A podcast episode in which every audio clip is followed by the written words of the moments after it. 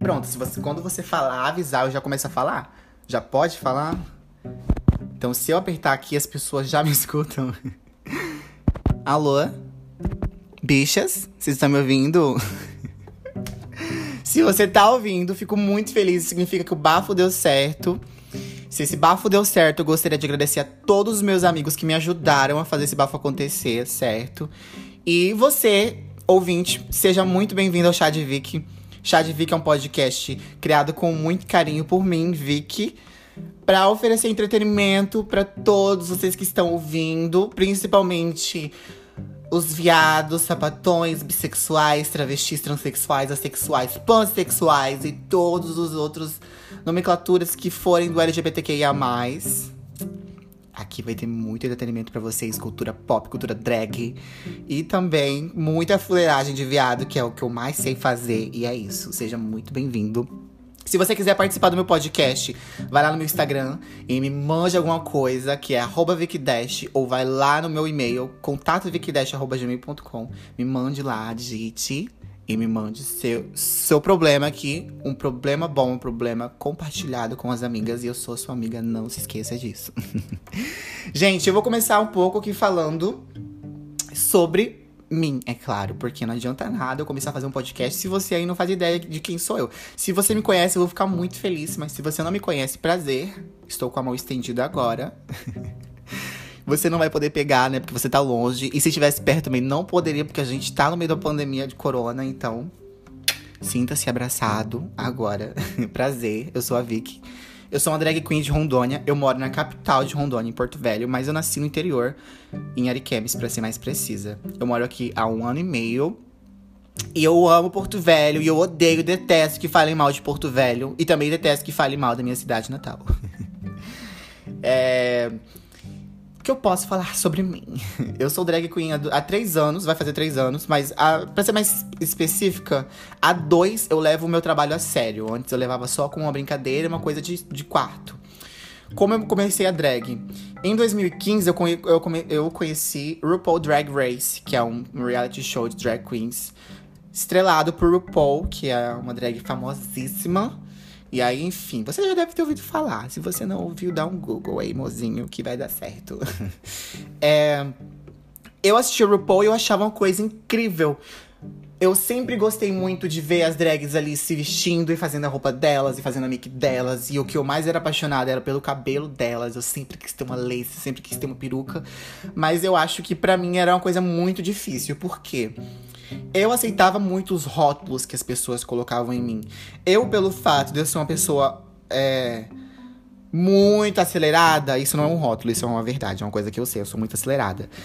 Eu sempre fui muito estabanada. Então, tipo assim, as pessoas elas sempre colocavam em mim rótulos que me incapacitavam de fazer qualquer tipo de coisa. Então, meus amigos olhavam para mim e quando eu falava de maquiagem, meus amigos falavam: "Ai, amiga, você não sabe maquiar". Ou "Ai, amiga, você não sabe fazer isso". Então, "Ai, amiga, você não vai saber fazer isso". Então, tipo assim, na minha cabeça, ser drag queen era uma coisa assim, impossível. Eu nunca ia conseguir fazer. Porque, assim, era uma coisa que você precisava de técnica. Você, claro que precisa. Você precisava de muita coisa. Mas eu era burra e eu não sabia fazer. Então eu fiquei com isso na minha cabeça. E aí eu conheci a Pablo no mesmo ano, eu conheci a Pablo em 2015. Eu vi umas músicas dela, assim, quando ela começou mesmo, ela lançou Open Bar, depois ela lançou o EP dela, e eu já era fã desde o início. Então, eu de 2015 em diante, eu fui muito apaixonada por drag queen. Era uma coisa que eu pesquisava todos os dias na escola, era uma coisa que eu, eu era obcecada, mas para mim era uma coisa que eu nunca ia fazer, era uma coisa que eu só era telespectadora. Certo? E aí, ok. Em 2017, eu tinha um namorado e 2017 foi o ano que a minha família começou a me aceitar, assim, oficialmente, com um namorado e tudo. E coloquei na minha cabeça, vou começar a me montar. Isso já foi em 2017, eu tinha dois anos que eu era apaixonada por drag. Então, é, eu conheci uma amiga, eu tinha uma amiga lá, lá em Ariquemes, e eu fiquei sabendo que ela era drag queen. E aí eu conversei com ela, e aí ela falou para mim que sim, ela me montava, ela queria que era, eu, era pra eu ir na casa dela que ela ia fazer isso. Então, era uma meta minha ser drag. Então eu precisava contar para as pessoas próximas a mim que eu queria fazer isso, entendeu? Então, mas antes eu fiz primeiro, aí eu me montei, aí eu senti a sensação que foi a melhor sensação de toda a minha vida. Eu posso citar para vocês como é que foi. Eu lembro muito bem que essa minha amiga, na época, ela não queria que eu visse a maquiagem que ela fez no meu rosto. Então, ela não deixou nada de espelho perto de mim. E aí ela ficou me montando e conversando comigo, e montando e montando e tal. Demorou umas duas horas, umas três horas. E aí eu lembro que eu trabalhava numa loja e nessa loja tinham manequins. E nesses manequins eu não podia tocar. Tipo assim, a gente. Esses manequins eles, eles usavam peruca. Todos os três. E eu nunca tinha tocado uma peruca na minha vida. Então, toda vez que eu mexia com os manequins, eu não podia colocar a peruca na minha cabeça, eu não poderia brincar com a peruca, eu não podia fazer nada. Era uma coisa que eu só tirava e colocava no manequim e pronto. Era uma coisa assim intocável para mim, sabe? Então eu tinha muita vontade. Então, quando essa minha amiga começou a terminar de fazer minha make ali. E aí ela foi por a lace em mim. Eu lembro do momento certinho, o quanto que eu tava gelada pra eu sentir uma lace em mim, sabe? E aí eu lembro quando ela só fez a make em mim, eu tava com a minha roupa de menino mesmo. porque eu não tinha nada. Fui correndo. Eu lembro muito bem da sensação. Quando eu saí do quarto dela e eu fui caminhando até as, a, ao banheiro, eu lembro muito bem que tava tudo escuro. E eu lembro muito da sensação de eu sentir um cabelo em mim, que era Lace, né? Porque assim, quando você é uma criança viada, você coloca tudo na sua cabeça para você fingir que é um cabelo. Você coloca uma toalha, você coloca uma camiseta, você coloca um short. Você coloca muita coisa para simular um cabelo. Então, pela, quando pela primeira vez você coloca uma peruca na sua cabeça, é algo libertador. Você fala, putz, era isso. Foi isso que eu senti. Quando eu tava caminhando do, quarto dela pro banheiro que eu senti o cabelo assim em mim, aquele cabelo grande. Eu lembro que eu, eu não sei o quanto que. Eu não tinha sentido nada tão feliz quanto eu tinha sentido isso, sabe? Foi um negócio, uma coisa muito boa, uma sensação muito feliz que eu senti. E eu lembro que quando eu fui pro banheiro, tava tudo escuro, aí quando eu cheguei no banheiro, liguei a luz, pá, de cara com o meu rosto montado. Foi um choque. Foi um choque. Eu fiquei louca. Quando eu vi que eu tava de batom, meu olho todo colorido, uma lace, eu falei, caralho, isso é muito legal, velho. Sério, eu fiquei muito feliz, fiquei muito apaixonada. Só que eu não tinha nada de maquiagem, eu não sabia maquiar. E foi muito complicado no começo, sério. E eu lembro que essa minha amiga, na época, ela me deu algumas coisinhas e eu não tinha pincel, então eu tive que dar meus pulos, comprei uns pincel aleatório assim, e aí foi indo até que eu não sabia maquiar. E tipo assim, ela não tinha tempo para ficar me ensinando. Então, é, eu tentava sozinha, aí depois a gente saía junto, aí a gente fazia. Ok. Até que, enfim. Alguns amigos meus falavam pra mim, tipo, ai, Vicky isso não vai dar certo, sério. Eu acho que você tá fazendo isso aí, é melhor você parar antes que as, as pessoas comecem a ver o que você tá fazendo e comecem a te julgar por isso. E você vai ser muito mal falada em Arikemes, porque aqui em Arikemes não tem isso. E você vai parecer vestida de mulher, entendeu? Aí eu lembro que o meu namorado, na época, ele ficava falando assim pra mim. Era. Tem uma coisa que ele falou uma vez que me chateou muito. Mas na época, hoje em dia, foda-se ele, né? Mas na época, ele falou assim para mim: Vitor, a minha mãe já te odeia. eu não tinha nunca feito nada pra mãe dele, tá? Muito importante eu frisar isso. A mãe dele me odiava só porque eu namorava com ele. Ele falou assim: Minha mãe já te odeia. Imagina se ela descobrir que você se veste de mulher, Vitor. Pelo amor de Deus, você quer o quê? Você quer acabar com a minha vida? Aí começou. Aí minha mãe também não gostava. Minhas amigas, tipo, sentaram comigo na cama e falaram: Amiga, calma, respira, vai dar tudo certo, não vai dar nada de errado, respira. E aí eu respirei fundo e aí a gente desceu lá no hotel. A gente foi, chegamos na boate. A boate era do lado do hotel, tá? A gente foi andando. Eu lembro da sensação de, gente, é muito estranho você ser um menino e você ter a sua vida toda vestido dentro de uma calça, você começar a vestir vestido ou saia e ficar em público de saia, de bota, de peruca, de calcinha. Então, quando eu senti que eu tava de vestido no meio das pessoas e tava todo mundo me vendo de vestido, eu fiquei apavorada, me deu muita, muita ansiedade, porque, gente, eu tava vestida de mulher, entendeu? E, tipo assim, eu sou do interior, então para mim isso é uma coisa muito difícil. Mas a galera tava olhando assim, muito interessada. Então, quando eu olhava para as pessoas e eu via que as pessoas estavam olhando para mim, mas era um ar de curiosidade, foi muito melhor. Nossa, sério. Aí eu entrei na boate e eu fiquei lá, eu curti a noite, fiz o que eu tinha que fazer. Aí eu voltei para Ariquemes. Gente, eu voltei para Ariquemes decidida que eu ia fazer isso pro resto da minha vida. E aí eu comecei a fazer, tipo, a treinar bastante e o que é difícil quando você é drag queen, quando você é algum artista que trabalha com a noite, você trabalha com shows, é muito importante que você seja vista nos locais, né? Então é muito importante que a galera saiba quem é você na, nas redes sociais, a galera saiba quem é você nas festas, porque isso atrai público. E quando você atrai público, você consegue mais shows, certo? Então eu queria voltar mais para Porto Velho, eu queria ser vista, eu queria me apresentar mais vezes. Então, pra eu ser vista, não rolava em Ariquemes porque não tinha festa LGBT em Ariquemes. Tem uma por ano, tem duas por ano. Então, para eu fazer o bafo acontecer, eu tinha que estar em Porto Velho. Então, o que eu fazia? Quando eu não era chamada para vir para cá, porque eu fiz amizade com o produtor, o Ralph, inclusive, vou dar um beijo para ele, que me deu essa oportunidade. É, eu pegava, tipo assim, gente, eu gastava quase meu salário inteiro pra eu vir para duas festas para Porto Velho, só pra eu ser vista, sabe? Eu gastava muito com roupa, porque eu não tinha nada. Então, tipo assim, quando você tem que comprar o grosso, é caro mesmo. Tipo, sapatos, os sapatos mais básicos que você precisa ter já fica caro. Roupa feminina é um troço muito caro, peruca é caro. Eu demorei três meses para eu comprar minha primeira peruca. Eu guardei meu dinheirinho assim, suado do meu salário. Fui lá e dei a vista. Tá, querida, comprei a Garota X, que é o nome da minha primeira peruca. Que inclusive foi a peruca que a Pablo Vittar me conheceu. Aí já é outro bafo, depois eu conto pra vocês. E aí o que eu fazia? Eu gastava meu salário inteiro, eu, eu, eu pagava o que eu precisava pagar de conta. e o resto era tudo pra minha drag. Então, eu comecei a. Eu gastava caro com transporte pra cá, eu gastava com hospedagem, gastava com comida, com transporte, com a roupa que eu vinha. Eu nem me apresentava muitas vezes, eu vinha só por vir. O importante é que as pessoas iam me ver, as pessoas iam me conhecer, as pessoas iam saber mais e querer saber mais um pouco de mim e pedir show meu. Então isso era importante, isso era a minha meta. E eu gastava muito caro por isso, sabe? Então, é, eu comecei a vir, comecei a fazer shows aqui, eu fiz alguns shows.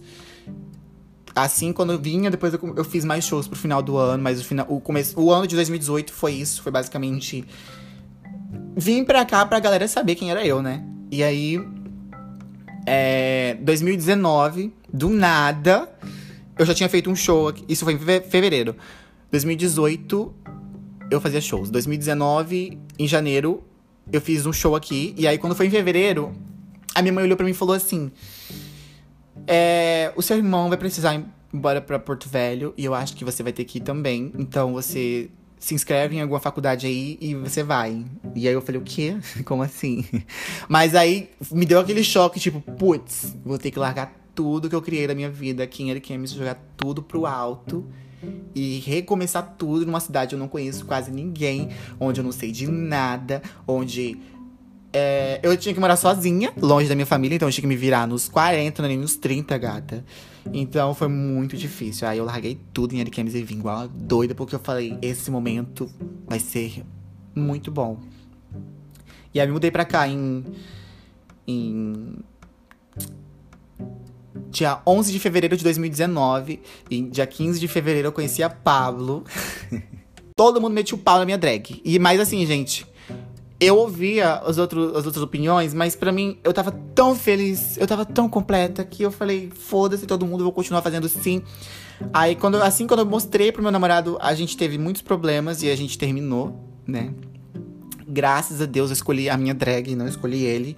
E eu não jamais faria o oposto com qualquer tipo de homem. Eu acho que homem não tem que ser acima de você na sua vida nunca. Na verdade, nada pode ser acima de você, mas homem é uma coisa que não pode ser hipótese nenhuma, gata. É. Ficou todo mundo contra mim, mas eu continuei fazendo, sabe? E aí a gente começou a ter contato com mais outra amiga, e essa amiga começou a se montar também. E aí, como é que funcionava a minha montagem, a minha montação? Eu ficava dentro do meu quarto, e aí eu me montava um espelho com as pouca coisa que eu tinha.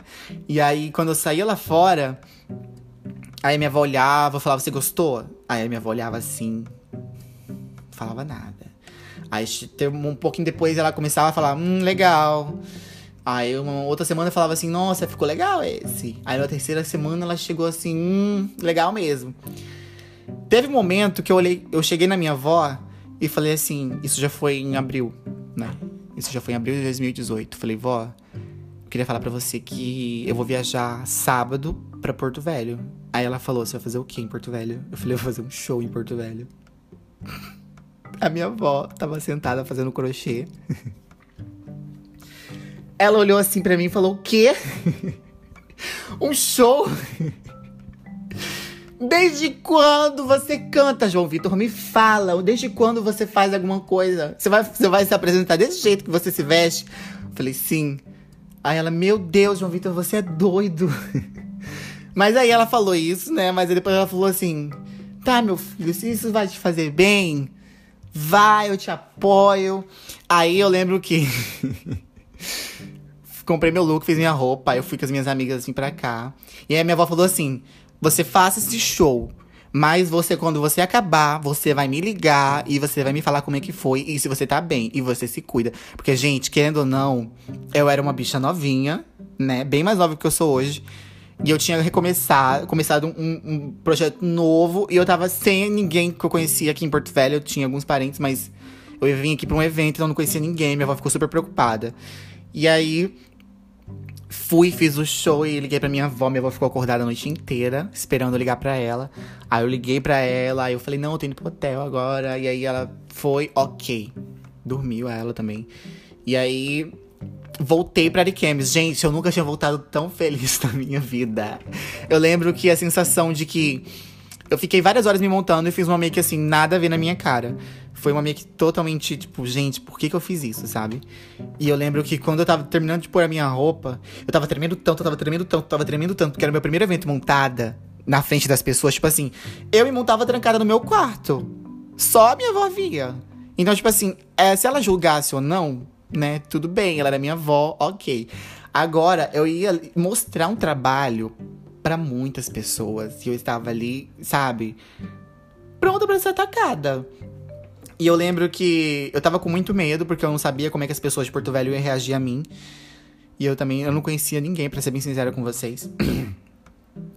e eu lembro que quando eu tava terminando de colocar pulseira, anel, não sei o que, eu tava tremendo tanto. Foi um dia muito importante para mim, eu acho que foi o dia mais feliz de toda a minha vida.